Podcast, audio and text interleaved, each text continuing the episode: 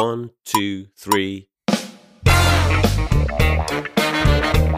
大家好，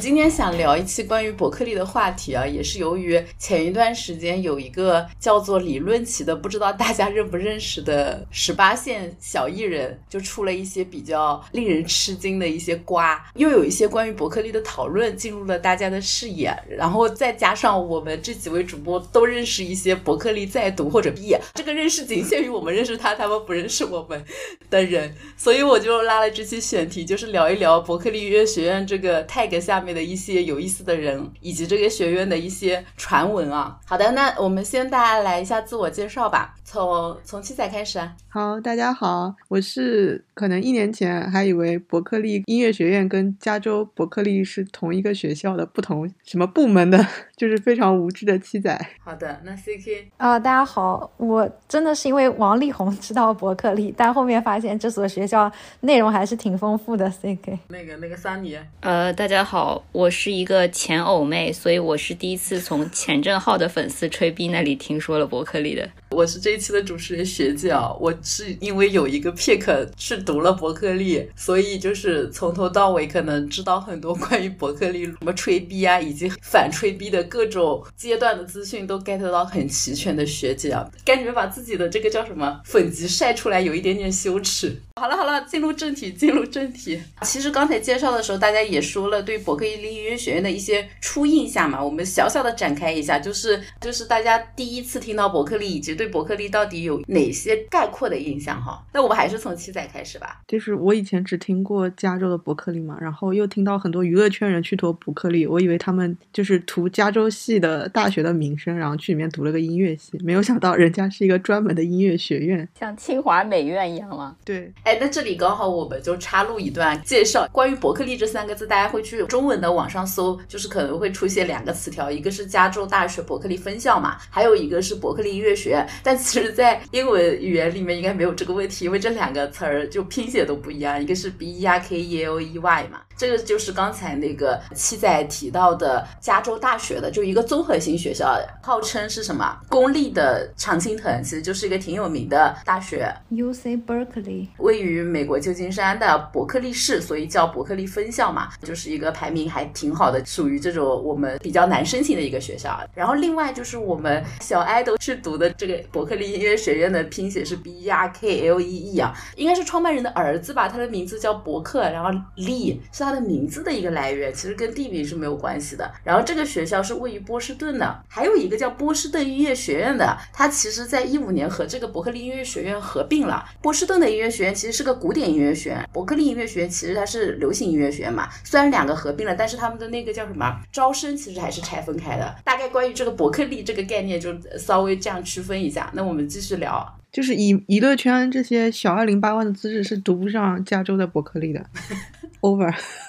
那我们请 CK 聊一下他当初对伯克利的一些印象啊。当年那个台湾很多出道的男明星艺人，就还是会就是说到学历嘛，然后像陶喆啊、王力宏啊、范玮琪啊等。然后我记得王力宏主打就说他是伯克利音乐学院出来的，对这个学校后面我发现好像还是挺多台湾明星。就我我最近知道是因为苏打绿的那个吉他手刘家凯嘛，在他们那个休团休息的时候，然后他就回伯克利去进修了一下他的吉他这些内容，对，所以感觉还是一个流行音乐音乐人可以去在那边得到一些这种，不管是演奏技巧啊，还是这个整体的什么编曲啊，这种能能够得到一些所谓的培训吧，啊、啊，这个地方有两个点我想展开一下的，一个关于王王力宏的学历问题，先套个套个盾哈，我是王力宏的曾经的粉丝啊，所以也花过钱可以骂他。王力宏的那个伯克利，他挂的介绍是说是博士学位，但其实伯克利就只有本科生和研究生的嘛，好像没有看到有专门的博士的这种岗啊，也不叫岗，叫什么，就是项目 program，呃项目对，没有设立博士站，就是我没有在官网上直接看到有设立博士站，不知道是不是曾经当时有过，或者他这个就是一个什么荣誉学位之类的，我感觉有点像那个那个女的叫什么？花过钱吗就骂了。也不叫骂吧，就可以提出一些质疑嘛。如果有王力宏更深度的粉丝，可以在评论里纠正。就是那个袁娅维嘛，她不是被伯克利音乐学院颁一个什么叫什么荣誉什么什么？我觉得感觉像是这种的 title。然后另外还有一个刚才想提的，就是刚才提到那个苏打绿的那个进修嘛。我知道伯克利还有一个很有名的进修案例，就是张杰。伯克利也有一个什么暑期夏令营项目，也不叫夏令营，就叫暑期项目，是几个月的那种。不知道刚苏打绿的那个是不是这个？不不不不不，刘家凯还是认真的去读了，毕竟人家也是台湾政治大学的本科，呃，所以他是去读研究生还是读？对对对，研究生，他是认真的去读的。嗯，好的，感觉张姐又被我刺了一怎么看不起那个暑期学校？没有没有，夏令营挺好的，主要张姐太红了，她没有时间。暑期项目不要讲夏令营，我们要严谨。Summer program。暑期项目，OK OK。那后面邀请可能对伯克利的初印象会更加复杂一点的桑尼啊，来聊一下。这有什么复杂？不是，我说一下张姐为什么也知道了呢？因为在做功课的时候，我看到 B 站有人发什么张杰参加伯克利暑期项目前后的唱功对比，我点都没有点进去看。你都没点进去，你有什么好 Q 的？我笑死了，好吧，就是我知道该笑一个夏令营之后唱功就能发生翻天覆地的变化，好笑，还是张杰现在这个土土的唱腔，竟然是在伯克利音乐学院进修暑期项目之后学来的。我跟你说，张杰还是有粉丝的，我还是很认可张杰老师的演唱实力的，只是对他的音乐风格有一点 没事没事，反正我们这个糊糊的节目其实还挺安全的。那那那个三妮还有什么要补充的吗？对我我对伯克利的印象就发生过几级反转啊，就是我之前也是知道王力宏是伯克利音乐学院，但那个时候其实最早我小小听到一些伯克利的时候，他那个时候还没有被这么多秀人和小爱豆染指，就那些挺红的音乐人，就你知道他们是伯克利，但他们不会大肆吹嘘伯克利啊，所以你你就感觉他们好像都在遥远的一个音乐殿堂。然后后来就是因为钱正浩的原因，然后我又仔细的看了一下这个伯克利，然后那个时候其实蛮大讨论度的是欧阳娜娜嘛，因为欧阳娜娜是从那个柯蒂斯音乐学院退出来，然后去了伯克利，然后当时还号称他同时也拿了茱莉亚的这个 offer 啊什么之类的。给大家就是稍微介绍一下，柯蒂斯是一个非常非常难进的古典音乐学院，它整个是乐团制的，它是按交响音乐乐团这样的配置去招生，就如果有人还在里面，甚至都很难进去。然后欧阳娜娜是很年轻的时候，以什么全球前几的这种身份，然后拿了全奖，台湾第一个吧啊考进去的。然后他们还有什么这个学院的院长什么亲自来教授他这种之类的。他有一天就突然醒来，说自己不想要学习 古典音乐，他想要学习流行音乐，于是他就加入了我们伯克利音乐学院。伯克利音乐学院对比其他音乐学院来话，他是走那种流行音乐、摇滚、爵士这种趴的，爵士起家。嗯，自从那个之后，后面你就看到一些什么类似于像我们刚才提到的这个王源啊，然后还有一堆秀人，什么段奥娟啊、李润李润琦这种，张雨绮，就他们仿佛都很容易的去里面去镀金了，然后大家就对这个音乐学院产生了一些疑问嘛，就感觉很像是这种什么中国人拿点钱都可以去国外修的，加上李润琪在他的聊天记录里面大肆宣扬自己就是去国外镀金的，这很合理啊，毕竟我们这些在国外读过书的人知道，是有一些名气很响的学校，你拿点钱就是可以去读的嘛，包括但不限于 MIT 的金融。你怎么不说哥伦比亚精算啊？哦，那个都可以。然后呢，我就觉得这个学校可能是很懒的吧。然后因为学姐让我们做功课，因为要聊这个了，我就本着科学的精神来稍微的研究了一下，发现它可能没有我想的那么水吧。他讲他是留学音乐学院的殿堂，有一个比较有重量级的数据，他的那个学生获得过三百多座格莱美奖，那这个你就很难 challenge 他了。这个奖再水也是皇冠顶上的明珠嘛。然后在比较权威的这个世界音乐学院的排排名里面，他也是都。能排在前几名的，买不买榜我就不知道了。但是我还是不得不吐槽这个学校，就是那些去镀金的人，我都不知道他们是否有人毕业了。甚至那个什么刘宪华的粉丝，竟然拿什么这个学校什么牛逼的人都是不毕业的这个东西来吹逼，我很难评价。类比比尔盖茨这种退学的是吗？辍学的粉都有同一套话术。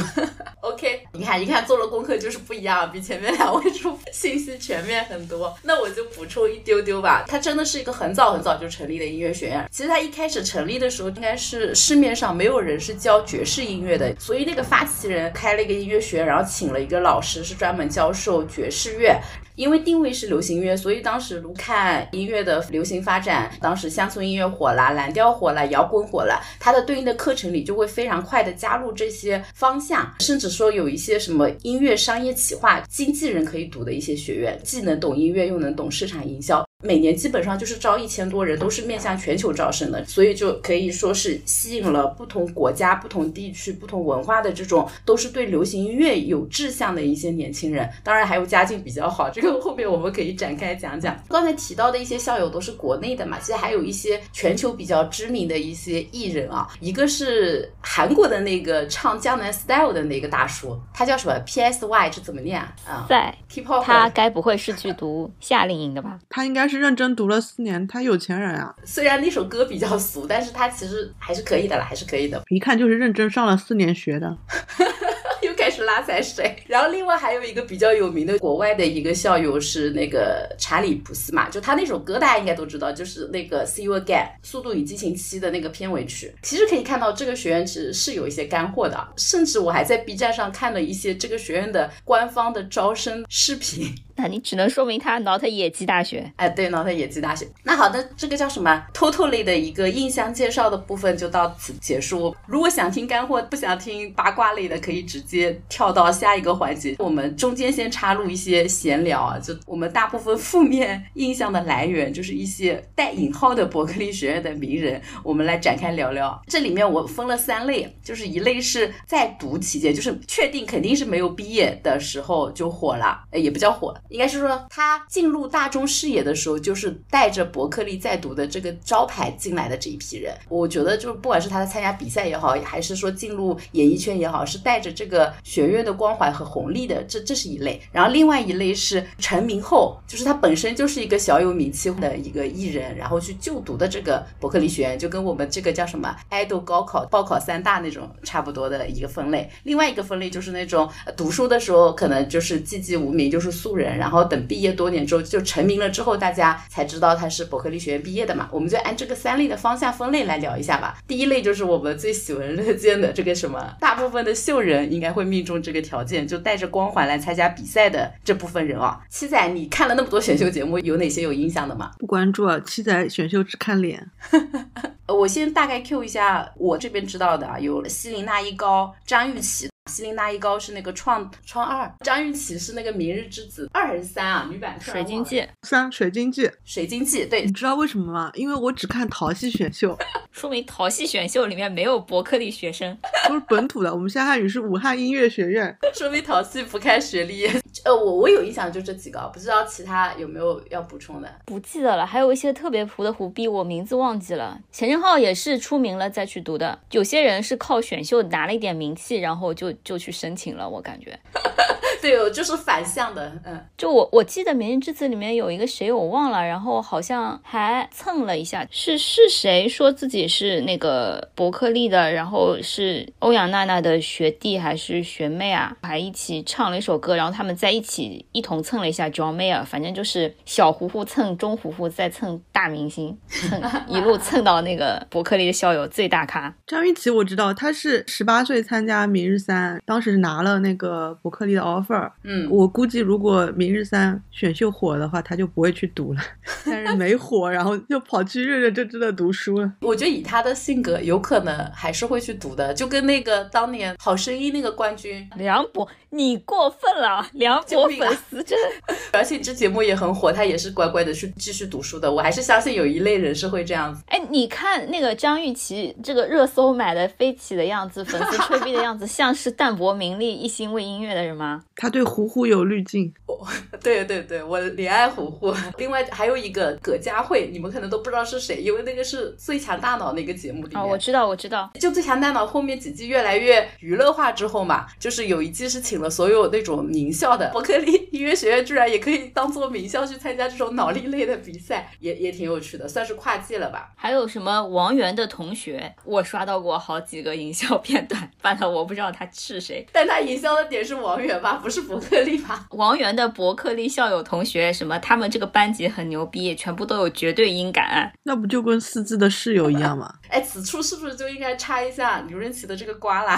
李润琪不差在出名后入学啊？他不是在读的时候出名的吗？他是《明日之子》结束了之后再申请的。他以前是北县英的，北县英附中还是什么？北县英真是人才济济啊！不好意思，那我们把李润琪放在下一趴里边。那关于这一趴在读的时候出名的，那就只有西林拉一高和张雨绮了。大家还有没有什么要点评的？那西林拉一高后面有回去读吧？他毕业了没有啊？就学校有人毕业了吗？就我我们认识的这些人，三零三成团活动这么多，肯定不会回去读的。夏之光、林墨什么全都休学了呀。OK，哎，我觉得这些人里面比较有希望毕业的，可能就是王源了。这个是在出名后入学，我说的是在读的时候出名，是不是就很难毕业了？在读的时候都不怎么出名。你先问王源能不能吧。现在在读出名的，目前我是觉得是张雨绮有可能会毕业，因为他这个出名也不是很出名。是已毕业了吧？我立刻查一下。没毕业，没毕业。前几天还刚刚营销过什么在学校的音乐会。好的，那这一趴那个 CK 有没有要点评的吗？我可以聊一些不知名校友，对这种太知名了，我对我来说是不知名的。不知名校友你放要不放在后面吧，因为大部分不知名校友是不是都是毕业后出名的？对啊，还有比这些人更糊的吗？就是幕后的呀，做幕后的。有一些不是歌手啦，哦哦哦，明白。像一些有名的歌的编曲啊，或者作曲人啊，这种台湾的有很多。接下来就是聊到我们影子里提到的李润琪了，就是属于这个什么，就成名后或者小有名气后申请入学的，不知道算是镀金还是真的想要有所这个叫什么长进的人，自己都说镀金啦。但那是他个人嘛，还有其他的案例。我们先聊一下这个直接说镀金的李润琪啊，我们让桑尼来给我们介绍一下。邀请我来介绍李润琪，真的是李润琪粉丝要哭了。他的瓜就是一个 nobody cares 的，没有人什么知道的这个十八线糊糊音乐人，但是他的歌的点击量，因为下沉市场比较喜欢，就还可以。于是他们粉丝就吹什么抖音神曲？啊，伯克利最强音乐才子，华语乐坛的什么冉冉升起的星星这种之类的。然后有一天就被曝同时交往七八个，不知道是不是也有男然后有女的这个，就反正私生活混乱，还被他的那个就是唯一承认正牌女友发了一些聊天对象，里面有非常多的梗，类似于什么我去国外只是为了镀金啦，还有什么走的时候把女朋友的什么洗发水、卸妆油、卸妆油全部都带走啦，这种之类的，还有什么类似于分手的时候讲了一些很奇葩的话，什么你现在可以去爱更多的人了，还是什么之类的，反正是大他特他，但现在还有男宝妈非常爱他。男宝这个词现在已经不能乱用了，跟你说。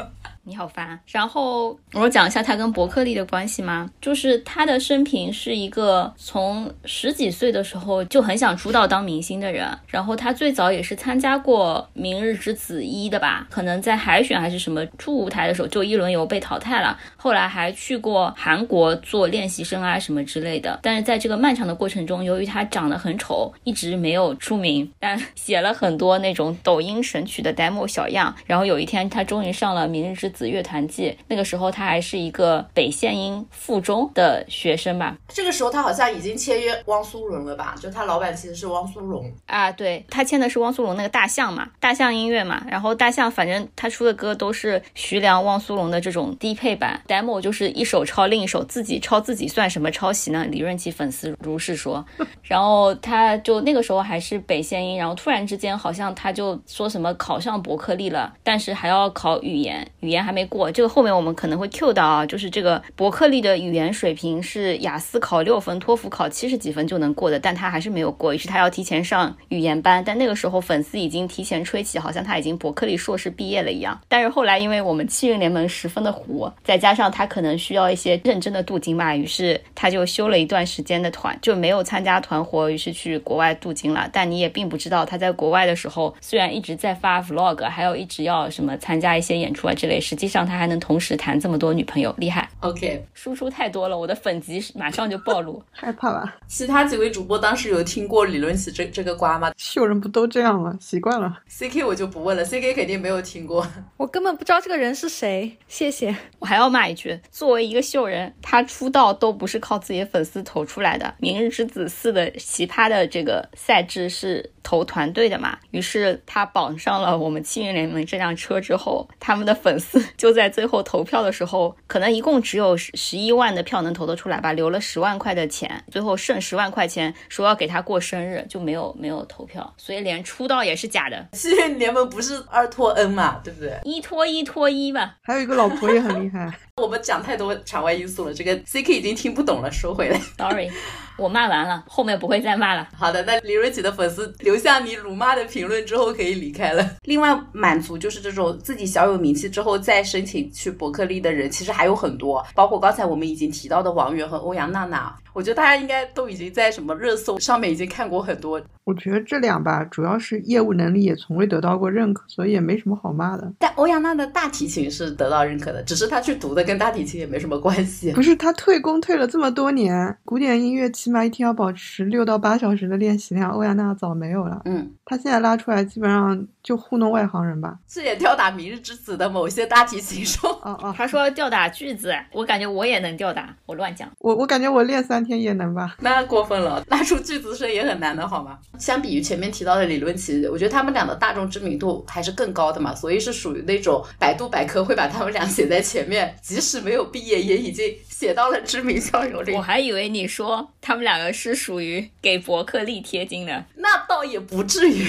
但是我真的觉得王源的那一段时间的营销，对于很多中小学生市场里很多人是真的就是了解到有这么一个学校，以及这个学校的一些入学的章程，真的当时有很多人在粉圈里发，以及我是觉得王源粉丝里面可能真的会有一批学音乐的孩子会受到影响去报考伯克利。我在说什么？对打开一个比较小众的学校的一个知名度还是有有好处的，不就是我刚刚说的吗？但没有到铁金，不至于，又没有拿什么格莱美奖，对不对？原来小汤圆们还在做梦，王源拿格莱美奖。没有没有，我只希望他能毕业，不要被炒，跟李润奇一样。李润奇没准还能毕业呢，没关系，反正三字四字也还没毕业。不要再说了，得罪太多人我可以讲一下，还有一个胡逼黄子弘凡。哦。我甚至不知道黄子弘凡是伯克利的，但是因为我那天搜伯克利搜到了黄子弘凡粉丝的控评，因为我当时想要搜一下我们伯克利音乐学院王牌专业到底是什么，因为有可能有一些很野鸡的专业，然后纷纷吸引一些明星前去镀金嘛。搜伯克利音乐学院王牌专业，搜出来是黄子弘凡粉丝的控评，所以他什么专业的？六所国际顶尖名校发出 offer 的宠儿，就读于伯克利音乐学院王牌专业的佼佼者黄子弘凡，我也不知道是什么专业，但我真的快要笑死。黄子弘凡是谁啊？我就知道。你先讲一下黄子弘凡是谁吧。你看过央视选秀《华彩少年》吗？也是一个全自动选秀节目。肯定没有看啊。星光大道谁看啊？但是桑尼认识黄子弘凡一定不是通过这个节目，你是通过蜜桃吧？但是我也不是通过那个、呃、叫什么密室大逃脱素人版、大神版神版。，不是，他应该是前面是那个深入人心的吧？哦，对对对对对，是是是，我都忘了深入人心那一段了。啊，我是因为深入人心知道他的。如果讲到音乐学院这件事情，大家就可以把深入人心的每季的第一集拿出来，就是把所有人的学校都挂在那里。有伯克利吗？我有点忘了，大部分都是什么音乐剧啊，国内的央音，有一些是什么国外的音乐剧，名校呗都。对，都是名校。这个比赛是我见过学历含量最高的了吧？应该是。我们分不高吗？除了那个最强大脑以外啊，我说的名校不是大专本科院在读之类的。北线音不算，北线一算是技校吧，北线一不要来打我。出名后入学就是没有什么要补充的，我们就跳过。我们可以聊一下真正毕业后就读期间是普通人，然后毕业后再成名。大家可能会在他的一些人物采访啊，或者粉丝吹逼中发现他是伯克利毕业。就只有这一趴的人，我们确保是毕业了的。上面那两趴的人，至少在目前为止我们聊的时候都没有毕业。刘宪华毕业了吗？至少我们确定他不能毕业吧，但上面那两趴都是那种在读，就是我们不确定他以后会不会毕业。我们这一趴聊的至少是知道他现在就是辍学或者是已经毕业吧。那这里面有些人，呃，王力宏刚才提过了嘛，因为是一个很奇怪的博士学位，我我们这边就不算进去了。然后另外还有什么于文文啊，刘宪刘宪华就是明确没有毕业，对吧？还有就是 C K 可能之前提到的他认识的一些就做幕后的，然后另外还有谁啊？我觉得那个 C K 老师一定会提的陈静飞吧，就是那个《谁是宝藏歌手》里边的当时的一位参演的人，他应该也是毕业了。嗯，人家还是北大正儿八经的文化生去读的伯克利。吊打北线音，想要拉踩谁？对以上两位有什么要聊的？没有不认识。呃于文文你不认识啊？于文认识，于文是我同事的前同学，他妈的。真的认识？我说我问的不是这种认识。不认识，不认识。突然我们后面都不好意思聊了。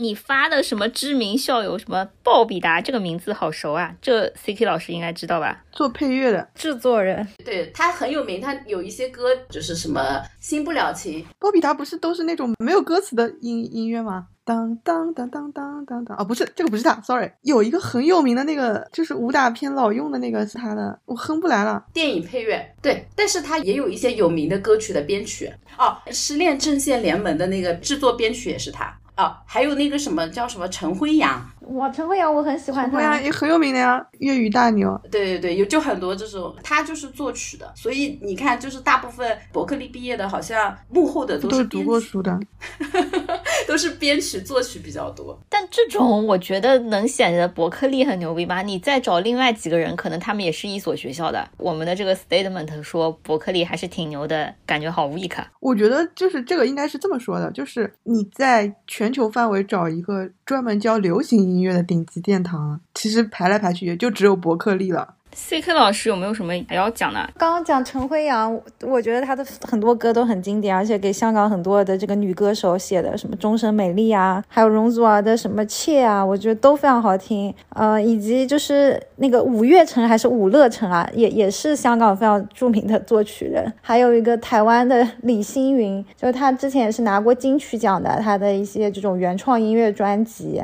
对，然后也给很多台湾的电影写过配乐。嗯，这些人我我本来都想放在那一趴就业方向里讲，因为他们也不算大众意义上，就是我们前面提到的，像什么于文文、刘宪华，我们想先聊娱乐向的。于文文聊过了吗？于文文还没有聊啊，刘宪华也还没开始聊好吗，就被岔开了。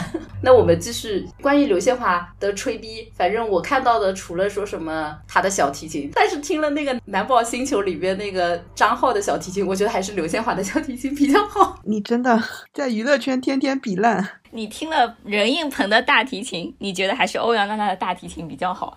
只能这种 idol 跟 idol 比啊，你总不能让 idol 跟音乐家比吧？《向往生活》里面不是有一期吕思清来了吗？然后刘宪华跟吕思清，是的，是的，高下立现。他怎么有脸拉呀？那个李思清就指导了一下刘宪华嘛，然后他第二遍拉的时候，我真的觉得就不一样了，好神奇啊！对你别看郎朗长得这么傻逼，郎朗应该也是这个水平。我没有觉得郎朗傻逼，我一直很尊敬郎朗的专业。剪掉，给郎朗道歉。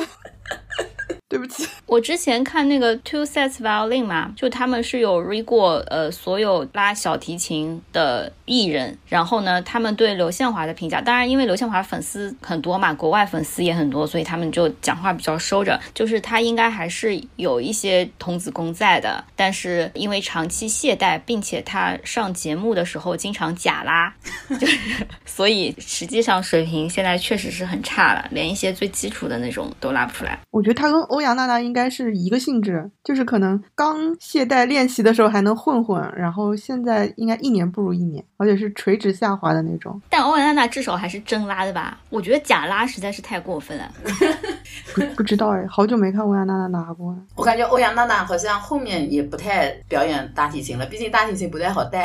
而且那个刘宪华，因为他不是后面出名的是，他就搞很多那种乐器嘛，他就一个人编曲，他一个乐器，然后再加一个乐器进去，再加一个乐器进去，那个东西嘛，就叫什么一个人就是一支乐队嘛。这个人设后来也被我们李润琪超过，感觉伯克利的人真的是我不得不说，王源也做过这一类的表演，可能伯克利有类似的课程吧这。个最早我是看陶喆在《全能星战》里面玩的，二零一六年。那刘宪华应该也是蛮早的，我觉得刘宪华就是套了很多 buff，但是刘宪华确实是没有毕业。我刚刚查了一查，粉丝不说我们刘宪华已经毕业了，只是你没查到，他们只会说他还需要毕业吗？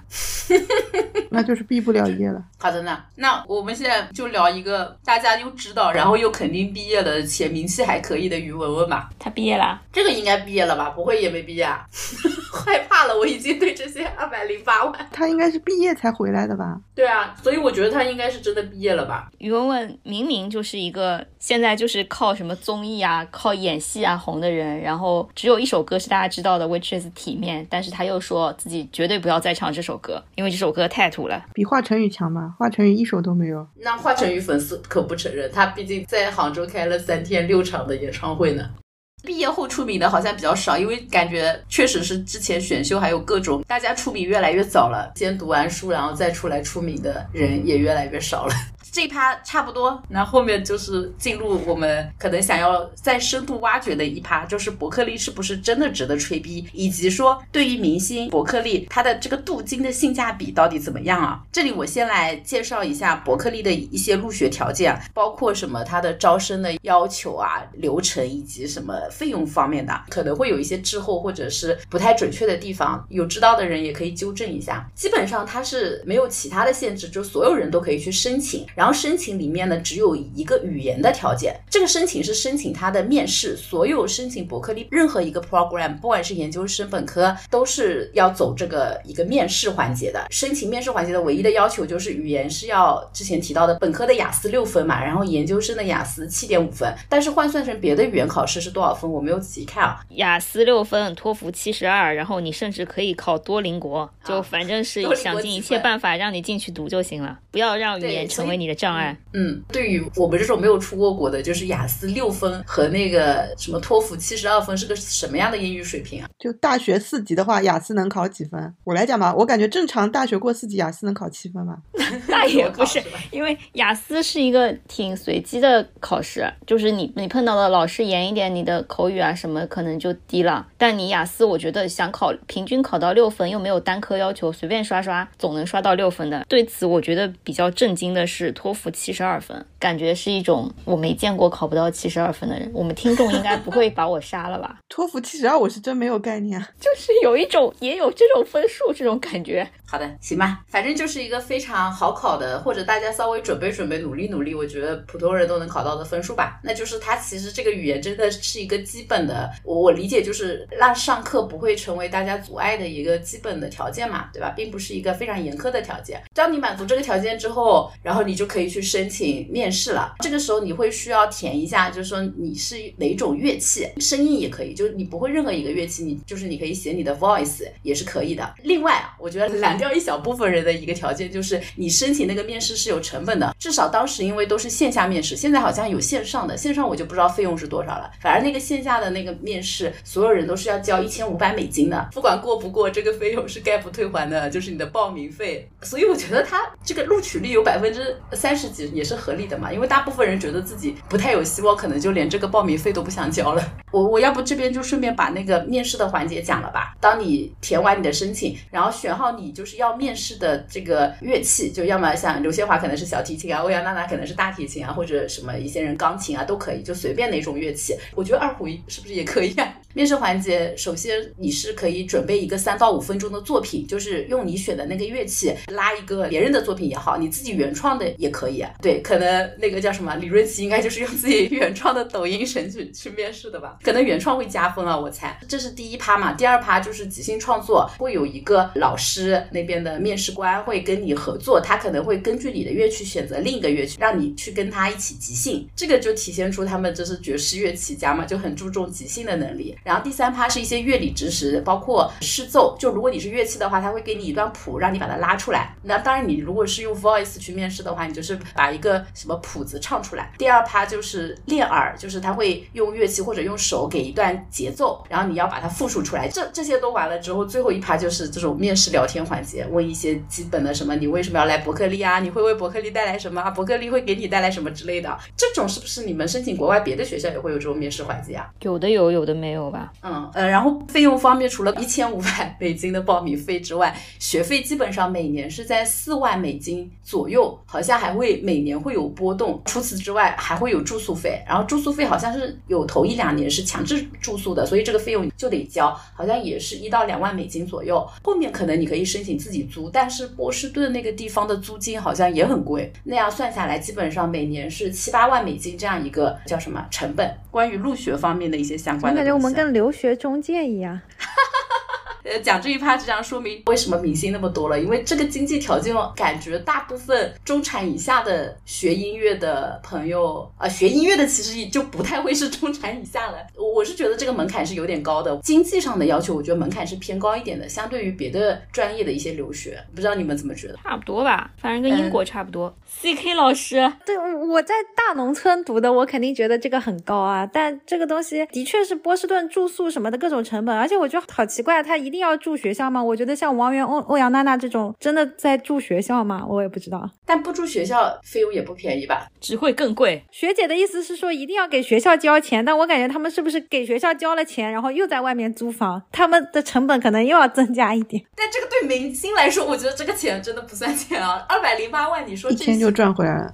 我说一下我的感觉，就是听刚才中介学姐、二手中介学姐介绍的这个情况的话，我觉得和其他专业差不太多。当然，因为我读的是商科，商科可能相对也是偏贵的。其实我觉得都不用看住宿费这些的，因为住宿费你你如果波士顿同等条件，可能都是这样，就是无非就是看学费呀、一定是学费加生活费一起的，因为有一些你读这个专业，有些生活费是硬性支出吧，不是都是综合看的吗？对，而且有些地方生活费会给你补贴的呀。我觉得我们都不是学音乐的，但是对我我我感觉跟我的专业比是差不多的，然后比我想的学音乐的要便宜，因为音乐在我的印象中都很贵。好的，那看样子这个费用就也不算特别离谱吧？对于普通人来说，这晚尊一下。普通人还可以申请奖学金，他的奖学金是说，就是你的面试过了，你都可以申请奖学金。但是我又在哪里看到说是他的奖学金是头两年不发的，相当于你一定要读一段时间才能申请，就是一个返还，你不能靠奖学金读书，你必须先把这笔钱交了，后面可能会得到一点点奖学金的补偿。然后另外就是我们想 Q 一下，就是因为要讨论性价比嘛，我要不再介绍一下他的一些专业课程，在你们想象里面，音乐学院会教一些什么东西啊？我们是不了解的。我所有之前对于音乐学院的的理解都来自于一部日剧叫《交响情人们》。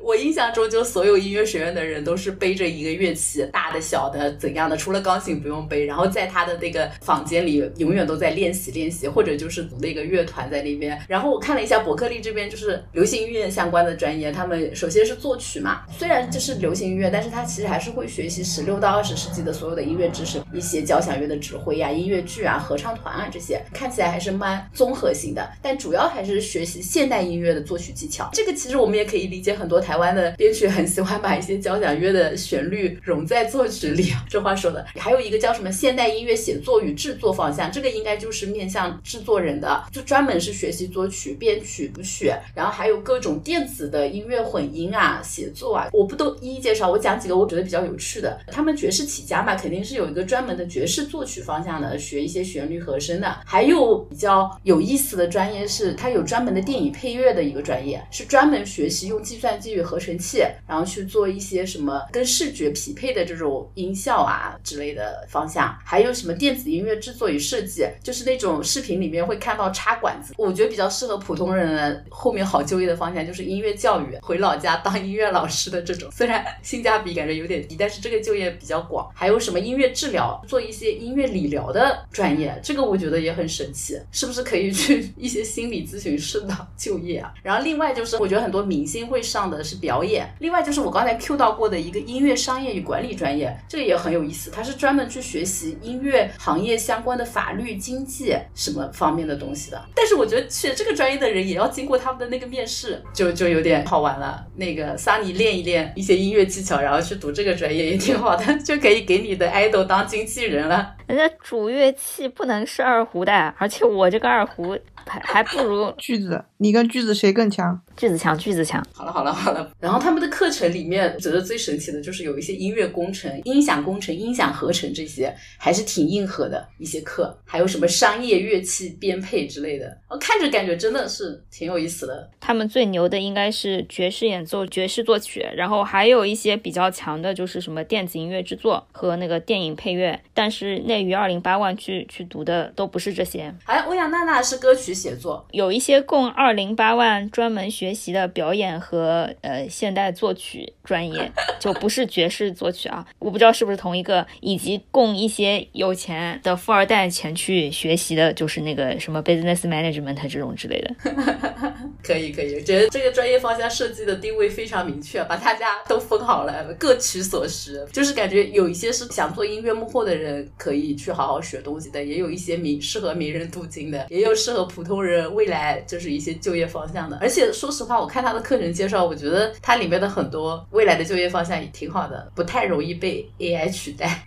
学姐，我感觉你真的很像留学中介学姐。我感觉今天像上课一样，伯克利校史公开课。哈哈哈，感觉我在为伯克利证明它还是值得读的，四万美金也不是很贵，是不是？你下次申请的时候就把这段播客发过去，作为你的作品。呃，反正就是它设备上也有一些很牛的一些一些投入吧，毕竟每年收那么多学费、入学金，真的是还是能为学生提供一些帮助的。当然，最牛的其实大家提到都是人脉嘛。哎，关于说什么中国在伯克利就读的这个校友群，包括没毕业的或者是辍学的，据说已经有什么四五个群全部。加满了的这种，因为要讨论性价比嘛，就提一下这些。这么听下来哦，你们觉得这个就是分开视角讨论啊？就是作为一个小爱豆或者秀人，伯克利是不是一个比较好的镀金的一个选项？然后以及说你作为普通人，或者你作为什么孩子妈，你觉得送小孩，如果小孩在这个方向，我们这个视角是不是太老了？要不就是还是说自己吧。作为男宝妈，没事没事，毕竟我是螺丝，我来说吧。啊，七仔觉得普通人没有什么必要读艺术，太费钱了，前途未卜。你要真想读，读读北线音就可以了。读完北线音，你再去选个秀，追个梦，你再赚到钱，你再去镀金，很合理吧？然后作为楼丝视角的话，我觉得他们都可以去读一下。一个是去海外读一读，把英文水平练一练，提高一下知识文化水平，给粉丝吹逼多一些素材。也不用，我们楼丝都已经读上了什么三大了，好像没有必要。我们楼啊，随便吧，无所谓。哎，那三大跟伯克利比，你会觉得三大更合适，对不对？因为毕竟在国内不影响他们的。的工作，你要说现在来看的话，就是以他们自身的出路来说的话，读三大比较合适，因为爱豆现在没有舞台，只能演戏。但是以他们自身的资质来说的话，读伯克利就差不多了，不要挤占别人的资源了。伯克利怎么就不挤占资源了？人家一年招生名额也有限的，一年招一千个吗？哦，对，三大三大是只招几百个是吧？对啊，那确实是。那 Sunny 呢？我儿子可能学籍不知道挂在台湾哪个学校，没准都已经硕士研究生了。但是我觉得他也升学的。然后是这样的，因为有些男宝是考不上内地三大的，毕竟还要考文化课，你读来读去三零七怎么办呢？所以我觉得雅思考六分还是可以的，成为。不错的选项是在内涵我们吗？没有，你们不是都考上了吗？对，复读也考上了，第二年考了三百六十五分，每天进步一分。这样我无法从那个明星的视角来看啊，除非什么粉丝吹逼啊什么之类。但从普通人的角度来看的话，我怎么说呢？我觉得留学就挺好的。如果你家里又不差钱，想去国外镀镀金，对吧？开阔开拓视野，这个学校毕竟你要学流行音乐的话，还是可以学习到很多知识嘛。但你你一定要求什么？我们去国外读个商科，你就觉得真的镀金了吗？也不一定。但那一年还是挺开心的。那前提也是有钱呀。我上次去报那个什么架子鼓练习课的时候，那个老师就是一个小时的练习课给我水了三十分钟，就是告诉我他拿到了伯克利的 offer，然后再纠结要继续在这里给别人当架子鼓老师，还是出去镀金。那你跟他说你要再多补我三十分钟的课程啊？什么一块钱体验课啦？你要怎样？他退你五毛钱？那 C K 呢？哦，我觉得就是出不出去读书，以及去什么学校读书，就是大家可以根据自己的一个期望值吧，然后包括根据自己的经济能力来做一个选择。呃，一方面这个什么学历社会有个名校的招牌肯定还是好的嘛。那另外一方面，其实还是要看重这个经验本身能够整体性的给你带来什么。C K，你儿子王俊凯当年央音、伯克利和北电三个给你给你选，你你觉得他应该怎么选？你希望他怎么选？他的小时候说要考央音，但根本没有他的专业，没有流行音乐的专业央音，然后 那就去伯克利吧。我觉得去北电挺好的呀，因为就是还是可以拓展一个表演方面的领域嘛。对，作死提问，你觉得拓展的怎么样？因为他最近作品，我还在等他的那些什么刺猬啊之类的作品出来。然后我其实觉得他的专辑应该要跟时代峰峻解约之后才会出吧。我是相信他应该有在做一些创作，包括这几年应该有在蛰伏。这个跟北电又没有关系了。但我觉得是这样的，音乐这种东西就是你还是个人感受多嘛。那像那个谁啊，李荣浩，他也没有那个呀，不需要说一定要有这个名校光环，还是看你能拿出什么东西来嘛。对对对，我觉得影视。歌三期都还是能够就是提升你的人生体验嘛，对吧？我们 TF 都这么火了，还需要镀金吗？但是我们楼二代李天泽可是考上了央音第一名，什么啊？听也没听过，他是属于考上了也没出名。真的，你你出社会之后，你名校的光环，你最多也就用个一一年两年嘛，三年之后谁看你什么学校啊，对吧？你这个是基于 TF 的立场，还是基于大众的立场？基于大众社畜的立场。说的对，我有一个反面的观点啊，顶级学校肯定是是有它优势的一些资源嘛，就是你到底有没有用好这个资源，以及你学到多少，因为我觉得这个是因人而异的。出了学校之后，你的这个学历到底对你有多少帮助？我以前也是安慰我自己，因为我觉得我学校考的不是很好，就是觉得他只是在面试的时候，你的第一份工作有点用，后面是没有用的。但是久了之后，在有一些领域真的是会有人脉上的差异的。当然，你本身做的很牛很牛，这个也无所谓嘛。但大家都做的一般的情况下，会有一些戏是说，哎，我们这几个就是老板啊，或者老板下面的几个人，他可能都是一所学校毕业的，是会有一点点差异的。我个人感觉啊，当然这个影响也不是那么绝对啦。说得好，所以北线音也能出英雄，以后娱乐圈就会有一个北线音圈。早就有了，反正我是觉得怎么说呢？普通人来说，能读名校还是读名校好吧？我只能这么说。好像不读名校是我不想读一样，只是我没考上。但是如果没有考上，你就可以安慰自己，你在别的地方把这部分优势补一补。很无奈啊，就是其实真的就是有差别的。这个观点我要这么讲，就是这样的。现在你说在中国到底是北线音校友牛逼，还是伯克利校友牛逼？我觉得很难讲，因为伯克利毕业的人就那么几个。这个结论我也是没有想到。当然，你要真讲人脉，就是很难讲。但是北线一校友之间应该没有这种归属感吧？有吧？新东方校友都有归属感。突然不知道如何评价，也也有这个道理在。就是当你你跟学校的人足够在这个领域占优势之后，你的学校就是下一个伯克利，对不对？那你说艺考培训机构会有什么归属感吗？什么暴走美梦、千亿丝？有吧？大家都上过新东方课，有时候也能找到一些。我就说互相的认同感，对啊，主要还是要在这个领域里面的人要足够多。你说伯克利的，对吧？到二零八万和普通搞音乐的人能形成什么连接？然后大部分在国外的人能对你有什么帮助？啊，开始抱怨。呃，这个我很认同，就是还是看你就业的这个方向，哪个学校是占主导优势的。你比如说读建筑，你考不上清华的建筑系，你应该看的不是排名综合性排名第二大学，而是建筑系排名第二的大学，是这样子。这辈子就完了。什么叫？确实是。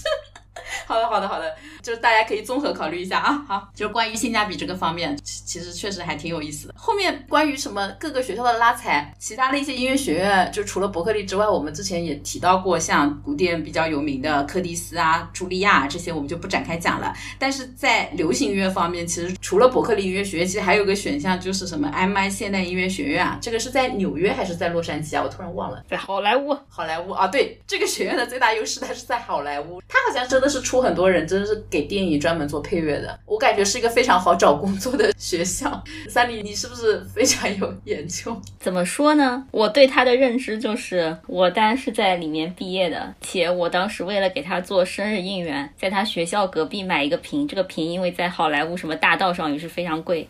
我跟你讲，这些学校就是很离谱的。我我我真的很难判断他在国外的地位是什么样子。当然，因为我当时学打击乐的嘛，他读的就是打击乐这个专业，这个专业你在伯克利是找不到这种专业的，所以我不知道横向怎么对比。你到伯克利，你一定要去学习什么电子音乐制作，然后你的主乐器可以是打击乐，但你不能去那边学架子鼓或者说学打击乐这样子的。但是我因为又不是这个领域的，我我无法对它进行对比。我我只知道这些学校对中国学生都还是挺看重的。当时我单这种在学校也不知道成绩到底好不好，最后就业也救不到，回来就业于金融行业的这种人，因为上了《明日之子》拿了冠军了之后，我们后援会去联系了一下他那个学院，那个学院的老师们纷纷发来贺电，发那种很长的视频，然后说什么他是很棒的学生，感谢大家关注这种之类，我们永远支持你。学习了，学习了。吴雨桐粉丝群要开除我的粉籍。这些学院能办那么久且收那么贵的学费，都是有一定道理在我就，不拉踩了。那我们最后结尾吧，今天也聊得差不多了。哎，大家有没有什么没有涉及到的点想要表达的？其他音乐学院这里我查过，因为我当时想知道它跟央音比怎么样，因为央音确实还可以嘛。然后还有上海音乐学院什么的，于是我就去这个伯克利的官网找了一下，就找了一下它在国内的这个什么交换项目啊，或者是什么 alliance program，就 alliance partner 这种之类的，然后找到了，其实在中国它其实就是中央音乐学院和上海音乐学院，所以我觉得从这个角度来看，他们互相觉得还是匹配的。那磊子哥不是很牛逼？谁？赵磊。赵磊确实还可以啊。我说实话，赵磊在演唱方面还是吊打之前我们提到的有些人呢。那不如徐子未。徐子未读的哪里啊？普通大学。啊，算了算了，我我们提到的虎逼越来越多了，这个 CK 老师已经快要失去耐心。天津师范大学新闻传播学院。那你看，唱歌真的是靠天赋，我只能说。王俊凯不读也可以理解啊。是是是，好好，求生欲好强啊！对，最后海外其实我有想到一个点，有时候学校的好差不是说用那些数据嘛，就是它的申请率到底是多少啊，或者说它里面某个个别的人到底多差或者多好，就这种都是一些很一时的看法。看一个学校，或者说是看一个培训机构，更长远的看还是看它的立校之本吧，或者说他真的想给这个专业行业带来什么。有时候你对一个学校里这个专业的好差，真的是进入。工作之后碰到相关方向的人士，以及说你工作中涉及到的一些帮助，你才会说这个学校到底值不值得。像音乐啊，像什么表演啊，或者像呃什么厨艺啊，对吧？这种专业项的学校，我是觉得有有时候选择一个匹配自己的好的学校，是对自己的职业方向很有帮助的。是你这句话就是在针对李润奇说的那句“来镀金”。对啊，其实镀金看怎么镀嘛。今天聊到这里，就是可能也吸收到了一些不同的。资讯嘛，可以对于伯克利啊，或者一些明星去读伯克利的这个这个现象或者这个情况有什么感慨，可以讲一下，我们就作为结尾吧。这个要不七仔先来。嗯，今天讲的东西发散的深度还是挺多的，但是因为我跟艺术生不管是生活领域还是日常接触都有弊，所以听完之后我只当学了一些新知识，也不是很懂。然后发散的机会留给其他同学吧。好的呀，那 Sunny 呢？我觉得就朝二零八。万归朝二零八万吧，就是在做功课的过程中和今天学姐科普的过程中，我觉得还是要对这个伯克利音乐学院 show respect 的，因为我自己也是嗯读的这种就是专专业的商科学校，因此在全球大学排名里面其实根本都排不到的嘛。但我们还是这个就学校还是给了我们在这个专业方面非常好的这个资源和教育，所以我觉得把二零八万和学校切割来看吧。但同时也希望，就是二零八万不要在自己前去镀金的过程中，也希望不要给学校抹黑。谢谢。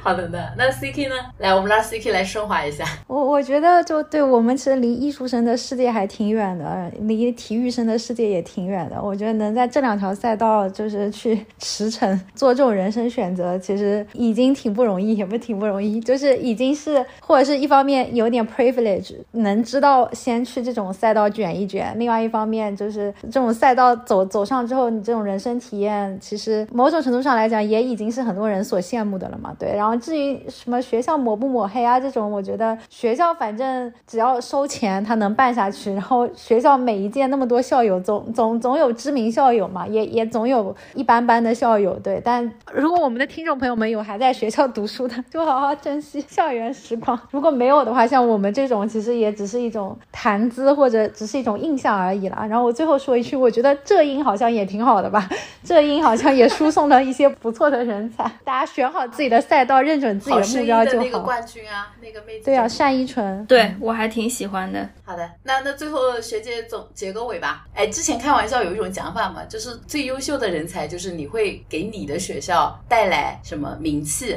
有一些学校可能寂寂无名，就因为诞生了一两个这个行业里的直牛耳的人，可能把这个学校的这个专业都带起来。最差的有一部分人呢，是这个学校可以以你为耻，就是不愿意承认你的这个身份的这种这一类人，我觉得也很牛逼啊。然后还有大部分普通人，其实如果读得好的学校会用学校给自己贴贴金，如果是一般的学校，就基本上也不会 Q 到嘛。我们大部分可能都属于这个范围的。啊，我觉得其实即使你觉得你的学校一般般啦，但你在工作中随便聊聊，有可能真的也会遇到一些校友。校友这个事情还还挺有意思，偶尔交际一下，和周围的校友互相交流一些讯息，也是也是有所注意的吧。然后至于明星们嘛，我真的觉得他跟他们的学校是各取所需，就是这些些学校。校用一些大流量的明星是获得了更高的申请的人数，赚更多的报名费。然后其次呢，就是这些明星出去，假设真的很拉垮的话，多多少少也会给这个学校带来一些负面的印象吧。共背风险，承担利益嘛，对不对？就挺好的，买卖双方。那我们这期就录到这里啊，我我也还没想好用什么歌呢。It's been a long day without you, my friend. And I tell you